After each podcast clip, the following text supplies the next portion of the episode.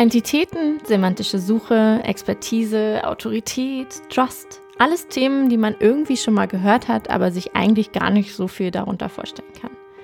In der heutigen Folge gehen wir dem Thema SEO und Markenbildung gemeinsam mit Olaf Kopp auf den Grund.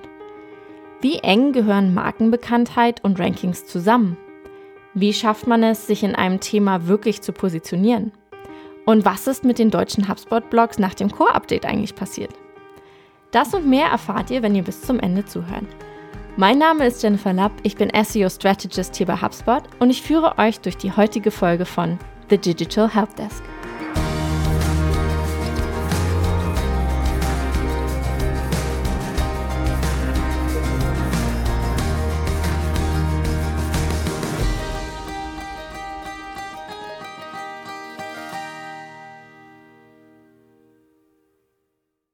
Herzlich willkommen zu einer neuen Folge von The Digital Helpdesk. Heute freue ich mich, wieder einen ganz besonderen Gast begrüßen zu dürfen, an dem man in der deutschen Marketingwelt einfach nicht vorbeikommt, und zwar Olaf Kopf. Olaf ist Mitbegründer, Chief Business Developer und Head of SEO der Aufgesang GmbH, der Marketingagentur für digitale Kommunikation. Hallo Olaf, schön, dass du da bist. Hallo Jenny, danke für die Einladung. Ja, ich freue mich, dass du da bist. Du beschäftigst dich ja schon seit Jahren mit digitaler Markenbildung und wenn man dir auf deinen Kanälen folgt, dann merkt man relativ schnell, dass vor allem SEO und digitale Markenbildung im Zusammenspiel ein ganz besonderes Thema für dich ist. Warum beschäftigt dich das Thema so sehr? Mm, eine kurze Historie, wie ich da hingekommen bin. Also es ging los, ich habe auch noch mal geguckt, wann das genau war. 2008 hat der damalige Google-Chef Eric Schmidt äh, in einem in einer Runde mit mit ähm, ich glaube, das waren Journalisten im, im Google Head Office erklärt, dass das Internet eine riesige Senkgrube ist, also wie so eine äh, ja, eine Senkgrube ist das, was man hat, um, um eben äh, Fäkalien da reinzulassen, glaube ich. Und äh, hat ähm, da auch bemerkt, dass das im Internet sehr viele Falschinformationen unterwegs sind. Und dem Herr zu werden, sind Brands die Lösung. Das war das, das war das erste Mal, wo Google so ein bisschen auf das Thema Brands gegangen sind. Dann hatten wir im Jahr 2011 und 2012 die Penguin und Panda Updates das war für mich schon so eine Vorstufe, dass sie versucht haben, diesem, diesem, diesem, dieser Senkgrube Herr zu werden. Da konnte man noch nicht erahnen, dass das, dass dieses Markenthema ähm, so wichtig wird. Ähm, ich habe aber an eigenen Projekten, gerade so ab 2013, gemerkt, dass irgendwie der Content, also die Relevanz des Contents alleine kein Ranking-Kriterium sein kann, sondern es irgendwas Metamäßiges darüber geben muss, weil ich habe festgestellt, dass wirklich nicht gute Glossarbeiträge plötzlich bei mir gerankt haben. Die hatten teilweise nur 100 Wörter, 150 Wörter wurden von unserem damaligen Praktikanten erstellt, mehr schlecht als recht. Und die, die rankten in, in Positionen, dass es mir schon unangenehm war, dass die da gerankt haben. Und ich habe mich gefragt, weil ich eigentlich nicht, weil die halt nicht uns als Unternehmen repräsentiert haben, weil sie halt wirklich nicht gut waren. Und ich habe mich gefragt, warum rankt dieser doch schlechte Content so gut zu bestimmten Themen? Und dann ich, habe ich mich damit mal beschäftigt, da muss irgendwas sein, was, was auf so einer Metaebene funktioniert, also uns als Unternehmen, uns als Marke in einen bestimmten Thementopf schmeißt und dann alles wie an so einem Marion Marionettenkreuz, alle Keywords, die für die wir halt anscheinend als eine Autorität oder, oder, oder Marke wahrgenommen werden, halt die Keywords automatisch mit nach oben zieht. So. Und dann kam im zwei, Frühjahr 2014 hat Rand Fishkin auf der SMX Keynote in München auch das Thema Brands aufgegriffen und äh, hat da hat auch die These aufgestellt, dass Brands zukünftig extremst wichtig für SEO werden, also Markenbekanntheit oder Markenaufbau an sich zukünftig immer wichtiger für SEO werden wird, weil diese diese diese Gaming, also diese Manipulations- und Gaming äh, Sachen, die vorher in der SEO-Welt funktioniert haben, um Google halt zu manipulieren, äh, zukünftig nicht mehr funktionieren werden. Und er hatte recht tatsächlich mit der Aussage. Und ich fand es halt interessant, dass er sich parallel gerade auch mit, wo ich auch schon die ersten Beiträge zu dem Thema geschrieben hat, kam halt Rand Fishkin da auch auf der um die Ecke mit bei der Keynote und hat das hervorgehoben. Naja, und dann kam ja ungefähr in derselben Zeit, 2014, 2015, diese, diese Google Quality Rater Guidelines mit diesem ERT-Thema um die Ecke. Und äh, ERT, obwohl Danny Sullivan letztens ja auch gesagt hat, dass ERT wohl nichts mit Marke zu tun hat, beziehungsweise äh, hat er so gesagt, aber wenn man mal überlegt, was ERT überhaupt ist, ist, ist Expertise, Autorität, Trust. Wenn man noch Popularität mit zupackt, hat man die, hat man die wichtigsten Markeneigenschaften zusammen. Oder die Eigenschaften einer Marke. Äh, ich glaube, dass das Popularitätsthema nicht so die große Rolle spielt, deshalb ist es bei ERT auch nicht mit dabei, sondern es geht halt erst eher darum, eine Marke in einem thematischen oder in mehreren thematischen Bereichen positioniert zu sehen und da eben eine Autorität, eine Expertise und Vertrauen aufzubauen. Mhm. Du hast gerade schon die beiden wichtigsten Themen, glaube ich, für unseren Podcast heute angesprochen. Autorität und Marke. Was ist denn, was siehst du denn als Unterschied zwischen Autorität und Marke? Autorität ist eine der Markeneigenschaften, die, die, der wichtigsten Markeneigenschaften. Eine Autorität ist halt, ich bin eine der wichtigsten Instanzen in einem Themenbereich oder in, in dem, wenn man jetzt mal auf einen Themenbereich guckt. Ich kann aber auch eine Autorität natürlich in mehreren Themenbereichen sein. Äh, aber je, je breiter ich da werde, da, dann wird es natürlich schwierig, ne? weil eine, so eine Autorität muss man sich auch erstmal aufbauen und ähm, ja, eine Autorität ist halt, äh, wenn du, du sagst zum Beispiel, du hast irgendwie gesagt, eine der, der, du hast in meiner Einleitung gesagt, ich wäre einer der Person, in der man am Marketing nicht vorbeikommt. Ja, das ist Autorität. Okay. Hast du da ein Beispiel von Autorität und Marke für unsere Zuhörerinnen und Zuhörer, die sich darunter jetzt nichts vorstellen können in der, in der Google-Welt? Also wenn es jetzt an einem, einem, konkreten Beispiel für eine Webseite zum, zum Beispiel? Mhm. Also eine Website ist eher immer ein, da kommen wir auch ruckzuck zu diesem Entitätenkonzept, ähm, mhm. die, weil eine Entität ist erstmal eine, ist ja erstmal eine Struktureinheit für eine Strukturierung von zum Beispiel einer Datenbank oder einem Index. Und natürlich kann ich auf eine Entität in Form von einer Person oder von einem Unternehmen eine Bewertung hinsichtlich eines thematischen Bereiches noch drauflegen, wie zum Beispiel ERT. Und dadurch kriege ich natürlich dann eine Differenzierung über diese Bewertung rein zwischen unterschiedlichen Entitäten, wie wichtig sie oder vertrauenswürdig sie in einem bestimmten Themenbereich sind. Und eine Domain oder eine Website ist ein digitales Abbild einer Entität, weil die Entität sind erstmal, bedeutet ja, eine Entität ist Dinge des Seins. Also das klingt erstmal wahnsinnig philosophisch, aber so steht es halt in der Wikipedia, wenn man danach liest. Die können äh, konkret sein oder abstrakt sein. Also eine Entität ist ja ein, kann zum Beispiel ein Bauwerk sein, ein Land sein, ähm, ein, eine Person sein, ein Unternehmen sein, was und gerade diese Personenentitäten, Unternehmensentitäten sind halt für uns SEOs wahnsinnig spannend. Und äh, dazu kann es halt als digitales Abbild zum Beispiel eine Website geben oder meinetwegen ein Social Media Profil. Mhm. Also Google versucht halt alles, was im, in, der, in der Indexierung, in der entitätenbasierten Indexierung, die wo ja Google immer mehr hingeht, versucht Google immer mehr Informationen und Abbilder dieser Entität in seinem in dem eigenen Index um diese Entität rumzubauen, um dann in dem in dem in dem Knowledge Graph oder in einem Graphenkonstrukt halt diese Verbindung zwischen diesen Entitäten noch herzustellen, diese Beziehung zwischen unterschiedlichen Entitäten und da spielen dann halt Ontologien dann halt auch wieder eine richtig wichtige Rolle. Ontologien sind halt im Endeffekt zum Beispiel ein thematischer Bereich, in dem sich verschiedene Entitäten halt bewegen können und die, wo Google halt immer versucht, die irgendwie Ontologien zuzuordnen, um sie überhaupt erstmal einordnen zu können, um sie verstehen zu können dann auch im Endeffekt, weil das ist ja auch das Ziel der semantischen Suche bei Google, die Bedeutung von sowohl von Suchanfragen als auch von Dokumenten als auch von Entitäten besser zu verstehen. Mhm sehr viel, sehr viel jetzt zusammengebracht. Das sind ja die ganzen Welten, die gehören alle irgendwie zusammen. Wir haben dieses, äh, diese Welt semantische Suche, wir haben die Welt SEO und wir haben die Welt digitaler Markenaufbau und es hängt tatsächlich alles miteinander zusammen. Also, da sind jetzt so viele Eindrücke gerade, die, ähm, die auf einen einprasseln und auch auf äh, unsere Zuhörer und Zuhörerinnen, bin ich mir ziemlich sicher. Kannst du einmal genauer erklären, was du unter semantischer Suche verstehst?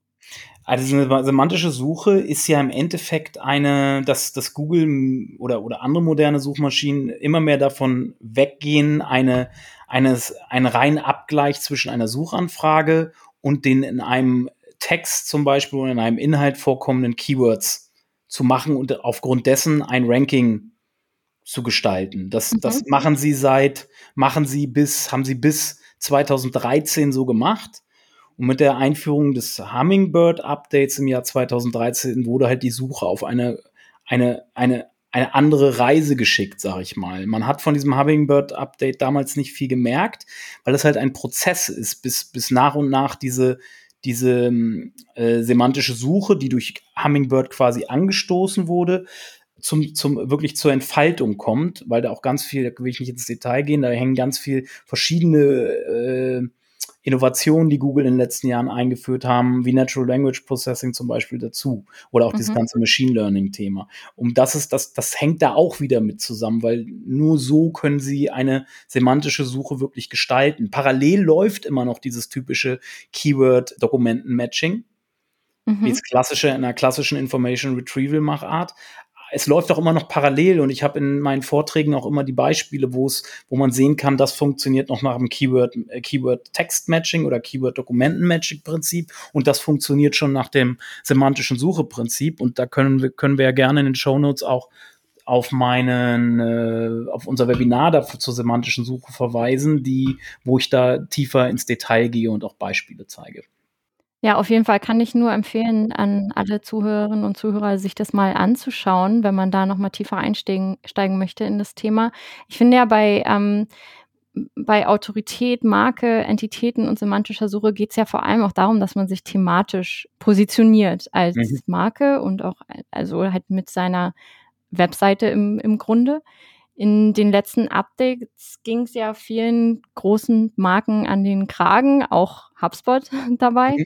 Wie wichtig siehst du die thematische Positionierung von, von Marken und wie, wie schafft man das überhaupt, sich so zu positionieren? Ich halte es für wahnsinnig wichtig, sonst würde ich mich nicht jetzt seit, seit, äh, seit äh, fast sieben Jahren jetzt mit dem Thema so beschäftigen. Ähm, es ist halt wirklich die Lösung. Also eine Brand bringt automatisch, wie funktioniert es denn in der echten Welt? Wir bringen Brands mit einem gewissen, ein gewisses Vertrauen entgegen und verbinden es mit einer gewissen Qualitätsversprechen. Mhm. Damit. Äh, und von daher ist das natürlich der Schlüssel, um einen, eine, eine, ein Publisher oder eine, die Quelle einer Information gemäß ihrer Vertrauenswürdigkeit, Autorität und Expertise zu bewerten, an sich generell für alle Inhalte, die sie in einem bestimmten Themenbereich publizieren, um damit denen halt so eine Art Ranking-Bonus meinetwegen zu geben. Um, um halt zu verhindern, dass Falschinformationen beziehungsweise schlechte Informationen äh, in, den Google, in den Suchmaschinen vorne stehen oder bei Google vorne stehen, weil das ist, wirkt sich halt schlecht auf die Nutzererfahrung von Google aus, und damit kommen sie ihrer Hauptaufgabe nicht nach, weil die, die, Hauptaufgabe von Google als Suchmaschine ist, die Nutzererfahrung so hoch wie möglich zu halten mit ihren Produkten, eben auch der Suchmaschine. Mhm. Und da spielt Qualität und immer wenn Google von Qualität spricht, Qualität der Suchergebnisse, damit meinen sie die Qualität der Suchergebnisse an sich und damit auch natürlich die Nutzer, die hohe Nutzererfahrung mit diesen Suchergebnissen. Immer wenn Sie das Wort Qualität in den Mund nehmen, sprechen Sie meistens eigentlich von ERT. Also, weil ERT ist der Schlüssel, ist das Konzept dahinter, mit dem Sie versuchen, diese Qualität zu sichern. Und das, da geht es weniger eigentlich unbedingt zwangsläufig um, die, um das Scoring einzelner Dokumente, sondern um äh, das Hauptziel ist erstmal, die Nutzererfahrung mit den Suchergebnissen hochzuhalten.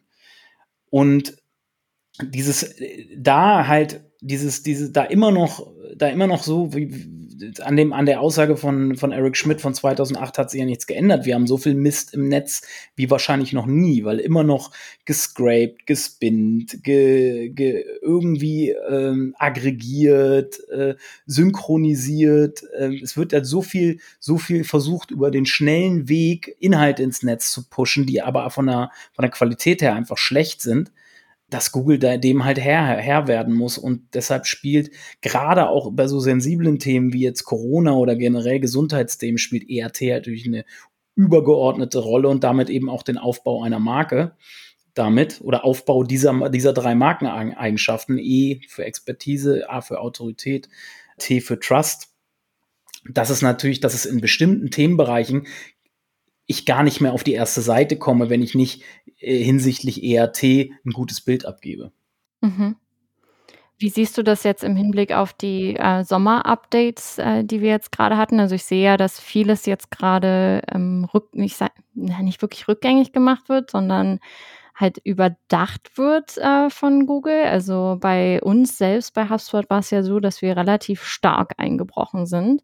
Und ähm, ich würde schon jetzt einfach mal behaupten, dass wir schon eine sehr starke Marke sind und auch uns unser, ähm, unsere Autorität eigentlich aufgebaut haben für diese mhm. Kernthemen. Mhm. Wie bewertest du das? Also was würdest du mir jetzt als SEO als Tipp geben im Hinblick auf diese, auf diese Updates im Sommer? Mehrere Ansätze. Erstmal zu den Core-Updates. Ich glaube, die Core-Updates haben zwei große Bereiche, die Google dort beackert quasi und auch wieder natürlich zurückdreht und verfeinert, weil sie, sie, wenn man sich damit, wenn man sich ein bisschen mit der äh, Google-Algorithmus, also Ranking-Algorithmus-Entwicklung be beschäftigt, da gibt's auch die, das habe ich mir auch nicht ausgedacht, das, ähm, das, das legt ja auch Google offen, wie sie diesen Ranking-Algorithmus weiterentwickeln und dort diese, diese, diese, offiziell hat ja Google auch bestätigt, dass diese Core-Updates mit ERT auf jeden Fall in enger Verbindung stehen. Das hat mhm. Google 2019 offengelegt. Ich glaube, der zweite große Bereich ist Suchintention. Und ich glaube, dass Google immer besser wird, die Suchintention immer feiner, granulierter zu identifizieren, was möchte jemand, wenn er einen Begriff in die Suchmaschine eingibt. Und jetzt habe ich zwei Ansatzpunkte, wenn ich beim Core-Update auf die Nase bekommen habe.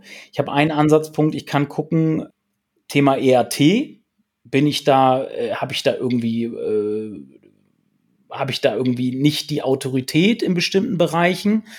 Äh, dann würde ich mir nämlich erstmal angucken, betrifft es so bestimmte Themenbereiche, wo ich auf die Nase bekommen habe, oder betrifft es generell die komplette Domain? Mhm. Weil EAT ist, sagt Google auch selber, ist hat einen Themenbezug. Ich muss immer gucken, passen meine Dokumente noch zu einer eventuell geänderten Suchintention oder mhm. habe ich ein EAT-Problem? Das würde ich mir bei den Core-Updates immer angucken. Und dieses Auf und Ab durch diese Updates, das kann ich mir nur damit erklären, dass Google halt immer wieder feinjustiert und nachjustiert und guckt, ah, das war doch nicht so gut, das drehen wir lieber wieder zurück. Die, sie müssen ja in der, im, im Big Scale gucken, ob ihre Algorithmus-Weiterentwicklung äh, ob das den gewünschten Effekt hat im Big Scale. Sie machen es vorher ja im Kleinen, im, im Laborumgebung und mit Test, mit einer kleinen Testgruppe immer.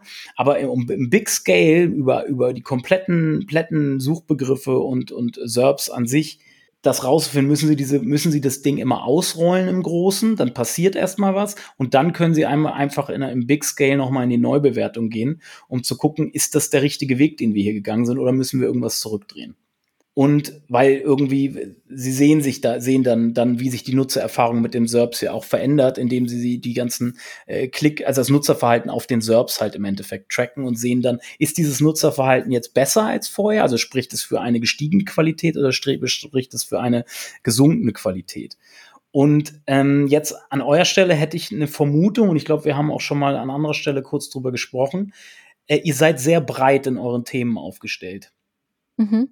Und ich hatte ja vorhin gesagt, ich glaube, es ist wahnsinnig schwierig, sich auf allen, in allen Themenbereichen zu einer Autorität mit genug Expertise und Trust zu, aufzubauen. Und, und je breiter man wird, desto mehr verwässert man das Ganze natürlich.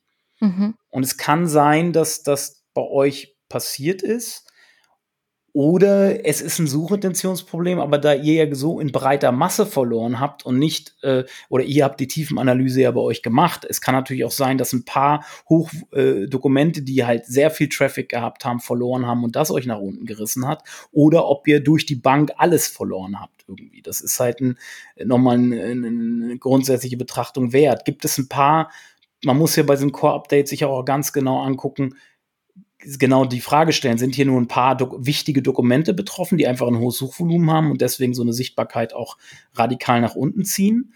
Oder ist es, haben wir eigentlich überall immer so ein bisschen, geht es überall so ein bisschen zurück irgendwie und das hat unsere Sichtbarkeit nach unten gezogen. Ne? Mhm. Das würde ich mir auf jeden Fall angucken so. Und dann kann ich sagen, danke bei den, wenn wir es mit wenigen wichtigen Dokumenten zu tun haben, dann würde ich mir da auf jeden Fall als erstes die Suchintention angucken. Was bei uns halt auch aufgefallen ist, ist, dass wir sehr viele ähm, breite Themen verloren haben die, mhm. ähm, die jetzt auch nicht direkt mit unserer Marke zu tun haben. Wir mhm. sind, haben natürlich auch den Nachteil als HubSpot, dass wir, wie du gesagt hast, wir sind sehr breit aufgestellt. Also im Vertrieb, Service, Marketing-Themen, wir haben äh, Website-Development-Themen. Da ist es wahrscheinlich schwieriger, sich einfach diese, diese Autorität in diesen Themenfeldern aufzubauen. Was empfiehlst du denn solchen, also wir sind ja auch nicht die einzigen, die so aufgestellt sind. Also es hat ja einige äh, große Marken ähm, nach diesem Update getroffen. Also auch mhm. der Digital Guide von Ionos zum Beispiel mhm. oder an andere T3N, ähm, die großen Magazine einfach, die sehr breit aufgestellt sind. Mhm. Soll man sich thematisch einfach nischiger bewegen und dafür aber, ja, also ist ja die Frage, nimmt man dann weniger in Kauf? Ja, man muss halt irgendwann irgendwann ist halt eine Grenze erreicht. Und was ist dann der nächste Schritt? Man will sich neuen Themenbereichen oder Themenfeldern zuwenden. Mhm. Das ist auch ganz, ist ja auch ganz verständlich, ne? Aber dann wird es halt schwierig, ne? Und man muss dann, äh, was kann ich da empfehlen? Also, es ist halt so, ich kann nicht auf jedem, in, auf jedem Spielfeld mitspielen, so irgendwie. Das ist, das ist wie im echten Leben so. Ähm, du wirst ja auch, ich, zum Beispiel, Beispiel, ich bin Experte für Marketing, äh, Schachspielen, Fußballspielen und Tennis. Mhm. Würdest du das dem abnehmen, wenn er dir das erzählt? Schwierig, ja. Es hält relativ viele Hüte auf, ne? Ja, und äh, ich, ich bin, ich glaube ja, dass man maximal in zwei bis drei Themen so richtig, man muss ja auch stetig äh, weiterhin publizieren dazu und das auch eine gewisse Tiefe haben. Ne? Weil du musst ja in gewissen Themen auch eine gewisse Tiefe zeigen, ne? Thementiefe. Mhm. Und je breiter ich werde, natürlich kann ich eine riesige Redaktion beschäftigen, die lauter Spezialisten hat, aber mich als Publisher, mich als Marke, muss ich ja schon trotzdem franzt irgendwann meine Positionierung halt aus, wenn ich dazu breit werde. Ne? Weil, weil äh, dann, äh, ich tue mich ja bei meiner Person immer schon schwer, dass ich mich nicht nur als SEO gesehen werde und die, aber ich, Leute stecken mich halt gerne in Schubladen. Ne? Es ist einfacher. Man, du bist halt der Mensch für der Experte für das, du bist der Experte für das, etc. So. Und man, es tut, man tut sich im echten Leben ja schon schwer, wenn man aber sagt, nee, ich mache aber noch viel mehr. Und aber die Leute wollen dich halt gerne in Schubladen stecken. Und ich glaube, Google will einen gerne auch in Schubladen stecken. Und wenn die Schubladen halt zu viel werden, dann äh, wird's halt, dann, dann, dann denkt sich Google irgendwann auch so, äh, ja, dann ne, nehme ich doch lieber die nach vorne, die, die, die in wenigen Schubladen sehr tief drin sind. Mhm. Ich finde das interessant, dass du es ansprichst und ich möchte auch mal so eine kleine, äh, also ich finde es gut, dass wir auch darüber so ein bisschen diskutieren, mhm. weil äh, ich sehe ja dadurch, dass wir äh, ja sehr international aufgestellt sind, sehe ich ja auch Unterschiede zwischen den einzelnen Regionen und mhm. ähm, was mir halt vor allem immer auffällt, ist, dass die englischsprachigen Seiten anders auf das Core-Update mhm. oder dass Google anders auf diese Seiten reagiert in dem in dem Update. Also auf der .com-Seite zum Beispiel sind wir nicht eingebrochen äh, nach den Core-Updates. Mhm. Ist es wirklich eine, ein anderer Algorithmus, der dafür verantwortlich ist, oder ist es einfach die Wettbewerbssituation? Ja, guter Punkt. Also ich denke mal, dass mhm. da viel Wettbewerb mit reinspielt. Aber ich glaube auch, dass der, dass die Marktreife auch ganz anders ist. Ne? In, mhm. in englischsprachigen Märkten ist HubSpot eine unglaublich große Marke für alles, mhm. während in deutschsprachigen Märkten wir wahrscheinlich eher im, vielleicht hauptsächlich im CRM-Bereich bekannt sind. Das spielt wahrscheinlich auch eine ganz große Rolle. Das hat was mit eurer Positionierung zu tun, wie ihr auch am Markt ja. wahrgenommen werdet. Ne? Und wenn ihr natürlich länger am Markt schon seid, dann seid ihr natürlich über die Historie viel besser in der Lage, so viel Anhaltspunkt zu schaffen, dass ihr in, in, möglichst vielen Bereichen halt auch wahrgenommen werdet oder in, in Verbindung gebracht werdet mit äh, vielen unterschiedlichen Bereichen. Ja. Auch halt als Zeit auch, ne? Ja, auf jeden Fall. Ich will noch mal kurz weg von HubSpot, nicht, dass sich unsere Zuhörerinnen und Zuhörer jetzt ein bisschen langweilen, dass ich hier gerade meine eigene SEO-Beratung bekomme. Aber ich, äh, will noch mal zurück zu dem eigentlichen, ähm, zu zu dem Einstieg quasi. Wie gelingt denn, unabhängig jetzt von HubSpot und unabhängig von was, äh, was wir als äh, Marke repräsentieren und welche Themen wir abdecken, wie gelingt denn eine Positionierung nach Thema? Also was sind so deine Steps, die du empfiehlst? Also ich habe mich in diesem äh, Vortrag, in dem zweiten Vortrag, den wir vielleicht oder in dem zweiten Webinar, was wir vielleicht auch noch mal mit aufnehmen können, habe ich mich ja, ich habe mich, habe jetzt dieses Thema ERT, was ja eng mit diesem Marken, digitalen Markenaufbauthema, zumindest bei Google, zusammenhängt, gibt es relativ wenig Informationen. Es gibt eine einzige Information von Google, die Rückschlüsse auf die, auf die Marken, auf sogenannte Markensignale, nenne ich sie jetzt mal, oder ERT-Einflussfaktoren schließen lässt. Und da geht Google in einem White Paper aus dem Jahr 2019, sagt Google, wo, auch, wo es auch viel um ERT geht, bespreche ich auch in dem, in dem Webinar, sagt Google, dass PageRank bzw. Backlinks ein ERT-Signal sind. So, das kennen wir ja schon länger, auch vor, von vor ERT-Zeiten, aber mehr sagt Google eigentlich gar nicht dazu. Und ich habe versucht, mal aufgrund von Recherchen in Google-Patenten, in Research-Papern etc. mal zusammenzutragen, was für Signale auf ERT denn und auf digitalen Markenaufbau hinsichtlich Google denn einwirken. Und das, okay. da ist ein bisschen was zusammengekommen und das findet man dann auch in dem, in dem angesprochenen ähm, äh, Webinar. Ich will da jetzt nur mal ein paar Sachen rausnehmen. Zum Beispiel mhm. Bekanntheitsgrad des Autors Publishers. Äh, das sind, da sind wir beim Thema Mentions. Das Thema Mentions wurde von, also Nennung, Markennennung halt im Endeffekt. Ne? Da, das ist so ein bisschen, geht in Richtung Popularität.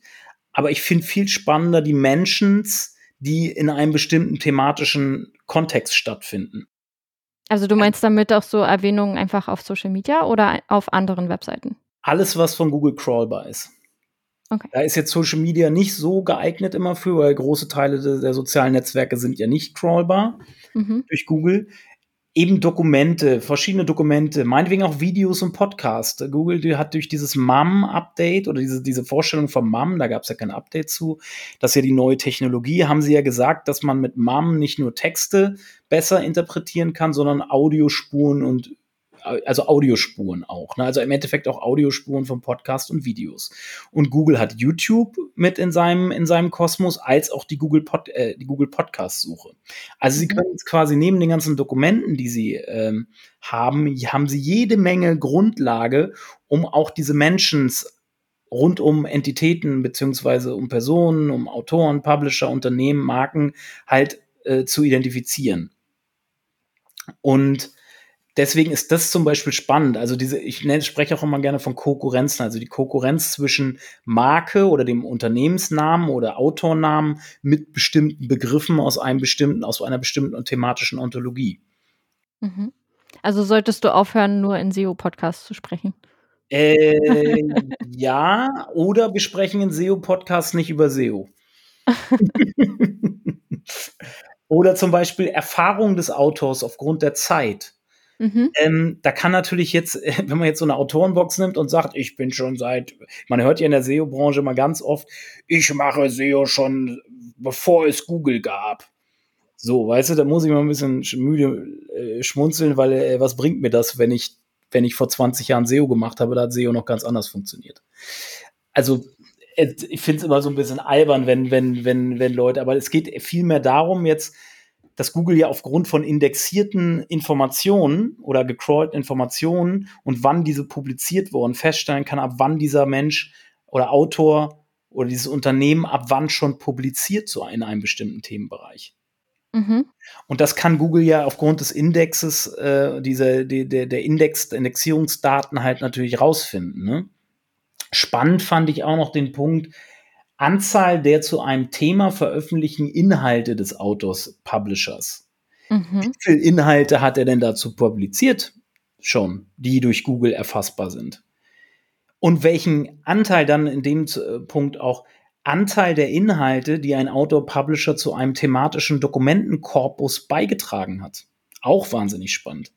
Und thematischer äh, Dokumentenkorpus meinst du die Themenwelt quasi? Also nee, sondern äh, Googles, Google, äh, also wenn Google eine Suchanfrage hereinbekommt, ordnet Google diese Suchanfrage ja einem, einem thematischen Dokumentenkorpus, wo sie sagen, okay, diese Dokumente alle sind interessant für dieses, für diesen Themenbereich, wohin ge gehend die Suchanfrage ausgelöst wurde. Und aus diesem Dokumentenkorpus werden dann ja äh, einzelne Dokumente gescored und ins Ranking gebracht, in der Ranking-Reihenfolge gebracht. Und wenn natürlich Google ein Dokumentenkorpus zum Thema SEO oder Marketing meinetwegen hat, was ja auch in verschiedenen Hierarchie äh, Ebenen stattfinden kann. Also Marketing wird vielleicht eine Ober- bei Marketing wird ein größerer, deutlich größerer Dokumentenkorpus äh, drin sein, also Anzahl an Dokumenten drin sein, als in einem, in einem SEO-Korpus wahrscheinlich. Weiß ich jetzt nicht genau, jetzt nicht angeguckt, aber wenn wir davon ausgehen, dass SEO zu Marketing gehört, wäre ja SEO ja quasi ein Unterdokumentenkorpus von, von, von, von Marketing. Und dann haben, hat Google natürlich die Übersicht, was wurde in bisher seit x Jahren bereits zu diesem Thema publiziert. Und wenn ich x Prozent davon als Autor dafür verantwortlich bin, von diesem Dokumentenkorpus an allen veröffentlichten, von allen veröffentlichten Dokumenten. Und wenn dieser Anteil möglichst groß ist, habe ich natürlich, sagt das natürlich auch was über meine Expertise zum Beispiel aus, aber auch, ja, es sagt was über meine Expertise aus.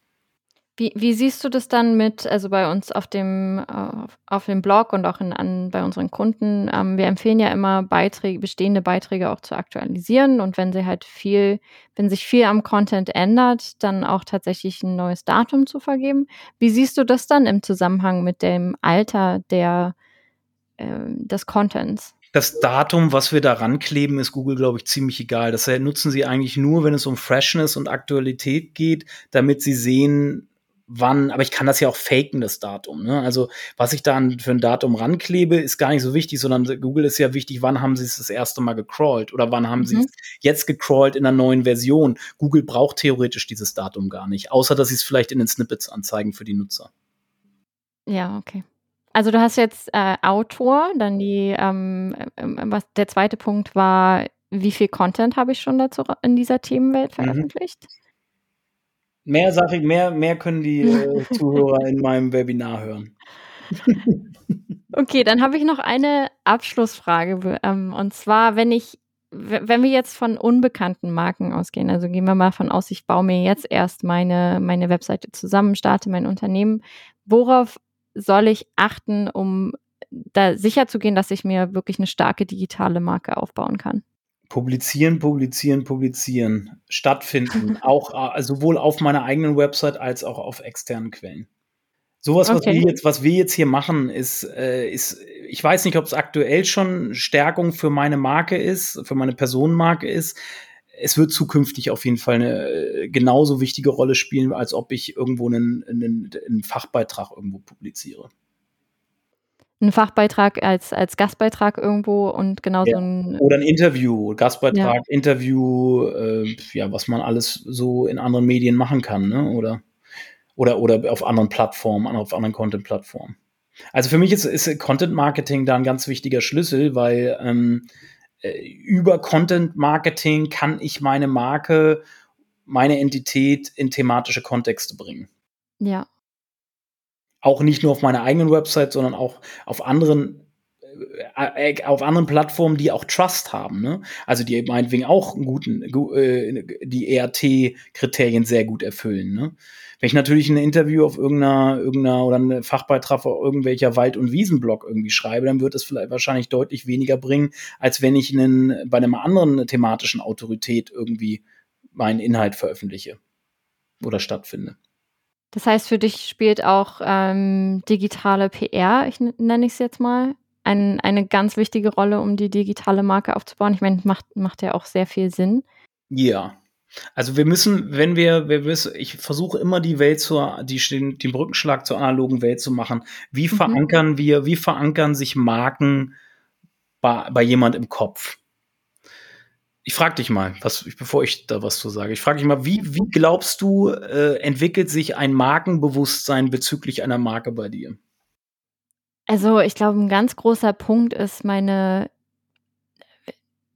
die, die erste Erfahrung, die ich mit dieser Marke habe und was ich damit emotional verbinde, das klingt jetzt total flach, Mhm, aber was ja. ich da, wie ich quasi zu dieser Marke gekommen bin und in, in welchen Umständen.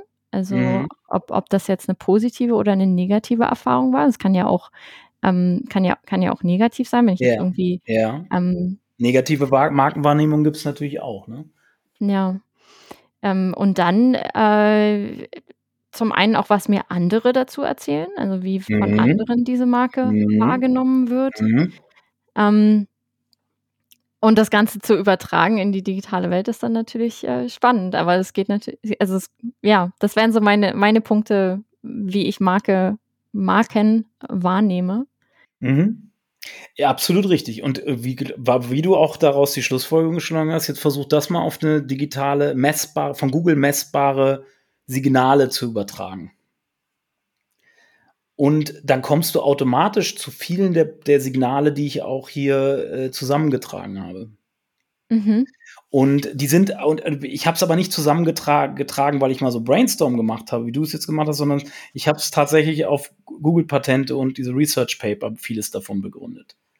Weil dazu gibt es zu vielen dieser Sachen, die du gerade angesprochen hast, wenn man dann die digitale Brücke schlägt, dann kommt man ja zu Signalen, die möglich wären. Und da gibt es zu vielen, vielen tatsächlich auch äh, schon äh, Patente und Paper zu. Ja, und es gibt auch viel mehr Daten als das, was ich jetzt aus der Re realen, es ist ja auch real, aber aus der äh, nicht äh, digitalen Welt übernehmen kann. Also ich kann ja als, als Google auch direkt sehen, springen die, die Leute direkt runter von, von dieser Seite, wenn sie über die Suchergebnisse rauf auf, auf diese Seite stoßen. Ähm, ist die Seite voll mit Ads und Bannern, die sie erstmal wegklicken müssen, ähm, als negative Erfahrung. Also ich glaube, da ist viel Potenzial von Google auszulesen, wie diese Marke am Ende wahrgenommen Exakt. wird. Aber es geht am Schluss, und da ist es ganz, der ganz feine Unterschied wichtig, weil oft sprechen wir von Nutzersignale als Ranking-Faktor. Mhm. Google geht es bei dem Messen der Nutzersignale weniger um die Bewertung des einzelnen Dokuments, sondern Muster zu erkennen, wie, wie ein Dokument oder eine Website auszusehen hat, damit sie eine hohe Nutzererfahrung bietet. Und es geht nicht darum, einzelne Dokumente aufzuwerten oder abzustrafen. Und das ist ein kleiner, aber feiner Unterschied, ne, Mhm. wie man Nutzersignale benutzen kann. So. Und das, das geht mir ein bisschen zu kurz, weil das würde nämlich auch bedeuten, weil Nutzer, Google sagt ja selber, dass sie Nutzersignale nicht nutzen. Äh, Mhm. deshalb interpretiere zur Bewertung von Dokumenten, aber zur natürlich, um, zur Verbe um den Algorithmus in der Gänze zu verbessern. Weißt du, wie ich meine? Ja. Und vielleicht noch kurz zu den Marken äh, am Schluss. Ich fasse ganz gerne mal zusammen, wie wir uns als Marken in den Köpfen verankern. Es ist eigentlich, man kann es, und da kommt wieder das andere Lieblingsthema von mir rein, und zwar Customer Journey. Wir mit jeder Erfahrung, die wir mit einer Marke in den einzelnen Touchpoints entlang der Customer Journey haben, verankern wir die Marke oder laden wir die Marke negativ oder positiv auf, je nachdem, wie unsere Nutzererfahrung mit diesen Touchpoints, die Customer Experience mit diesen Touchpoints war. Mhm. Und das kann sowohl, wenn ein Touchpoint halt schlecht war und ihr habt da eine schlechte Nutzererfahrung mit, dann ist es, dann ist es halt, geht die, geht die, das Markenimage halt nach unten oder die Markenwahrnehmung. Wenn er äußerst positiv war, geht sie nach oben. Und so bilde ich mir nach und nach ein Vertrauen zu einer Marke auf und, und äh, verbinde sie mit einem gewissen Qualitätsversprechen. Und das können natürlich digitale als auch analoge Touchpoints sein. Es kann auch die, die, vor allen Dingen die Produkterfahrung mit dem Produkt an sich, wenn es zu einem Kauf gekommen ist, ist natürlich, das ist mit der, also von der Relevanz her mit der wichtigste Touchpoint zur Marken, ähm, Generierung, also zum oder zur, zur, zur, zum Markenaufbau. Meinst du, ähm, dass Google sich auch direkt in Foren, ähm, die jetzt frei sind für, für den Google-Crawler, umschaut, mhm. um nach Bewertungen oder Rezensionen sucht? Das Thema hatten wir tatsächlich auch gerade in der Sucharena besprochen mit Markus Hövener und dem Steve Godulla. Schöne Grüße. Ähm, wir haben es, Google ist technisch in der Lage, Sentiment-Analysen durchzuführen. Also eben rund um Marken, Entitäten generell an sich ist Google technisch dazu in der Lage, weil wenn man einen Blick in die NLP-API wirft, dann ist da eine Sentiment-Analyse mit drin. Sie können über Natural Language Processing Sentiment-Analysen machen. Ob sie es schon tun, keine Ahnung. Google sagt, dass das, was in der NLP-API zu sehen ist, sagen sie, das wird nicht in das Ranking mit einbezogen, also die ganzen Entitätenanalysen, Sentimentanalysen, alles, was da möglich ist. Aber sie nutzen Natural Language Processing und technisch mhm. wäre es damit möglich. Ich kann mir das immer nicht vorstellen, dass wenn Google sagt, nein, wir nutzen das nicht, dass sie das wirklich nicht machen. Weil ich meine, warum, warum nicht, wenn die Daten da sind? Warum soll man das nicht nutzen? Ja, weil, es vielleicht noch sehr fehleranfällig ist. Also mhm. man sieht auch bei diesem ganzen äh, semantische Suche-Geschichten, bei teilweise Auslieferungen von Knowledge-Paneln und so, da passieren Google halt oder irgendwelche Knowledge Cards, da passieren halt halt teilweise noch harte Bugs. Ne? Also mhm. da siehst du, dass Google da noch nicht ganz safe ist. Und das sage ich auch in dem in dem semantische Suche Webinar sage ich auch, dass die, wenn du eine Wissensdatenbank aufbauen willst, was die Grundlage für eine semantische Suche ist, dann hast du zwei Herausforderungen. Einmal die Vollständigkeit, dass wirklich alle möglichst so viele Informationen wie möglich, die im Netz und in der Welt so verfügbar sind, damit aufnimmst und das natürlich zu organisieren. Aber die viel größere Herausforderung ist die Validitätsprüfung, also die Richtigkeit, sind diese Informationen und wie, was unsere Algorithmen und Systeme da bauen, ist das wirklich valide und richtig. Und das ist noch die größte Herausforderung, die Google da gerade hat, was das ganze Thema angeht. Und das, da haben sie immer bei alles, bei allen Big Scale Lösungen ist, glaube ich, Validität oft die größte Herausforderung. Ist das hier richtig? Mhm. Da hast du ein wunderschönes Schlusswort gefunden, finde ich, dass ähm, für die, dass das einfach eine unglaublich wichtige Rolle auch für die Zukunft spielt, weil es wird ja wahrscheinlich irgendwann der Fall sein, dass Google in der Lage ist, diese Daten noch korrekt auszuliefern und zu lesen und diese Fehlerquote nicht mehr so hoch ist. Ob mhm. das jetzt in den nächsten Jahren passiert oder in den nächsten zehn Jahren, sei jetzt mal dahingestellt. Der Weg aber, ist aber schon klar, ne, da wo sie hinwollen. Ja. So. Und das ist, ähm, ja, wann sie dahin sind, ich glaube, durch Machine Learning sind sie dem einen gehörigen Schritt näher gekommen. Ja. Hast du noch, bevor ähm, wir jetzt quasi einmal hier aufhören und unsere Hörerinnen und Hörer mit einem ganzen Haufen von Informationen zurücklassen, hast du noch was, was du ähm, unseren Hörerinnen und Hörern mitgeben möchtest? Bleibt gesund. ich, ich, äh, do your thing, mach es richtig, mach es richtig gut und äh, konzentriere dich erstmal nicht auf Big Scale in dem, was du tust, sondern mach erstmal deine Sache richtig gut. Dann wirst du auch als Person oder mit deinem Unternehmen erfolgreich sein. Sehr schönes Schlusswort. Ich danke dir vielmals für deine Zeit heute. Ähm, ich hoffe, dass wir nicht zu viel für zu viel Verwirrung gesorgt haben, aber wir haben auf jeden Fall die wichtigsten Themen angesprochen. Ich lege den Zuhörerinnen und Zuhörern auf jeden Fall noch deine Webinare in die Show Notes, dass man sich das nochmal anschauen kann, um nochmal tiefer ins Thema einzusteigen, weil die 40 Minuten, die wir jetzt hier gerade geknackt haben, definitiv nicht abdecken, ähm, was da alles an Themenwelt hintersteckt. Ähm, und wer sonst noch Fragen hat, kann dich bestimmt auch über äh, Twitter oder LinkedIn äh, anschreiben und ähm, auf deinem Webinar kommentieren, wenn noch Fragen sind. Okay, Dankeschön. So, vielen lieben Dank. Tschüss.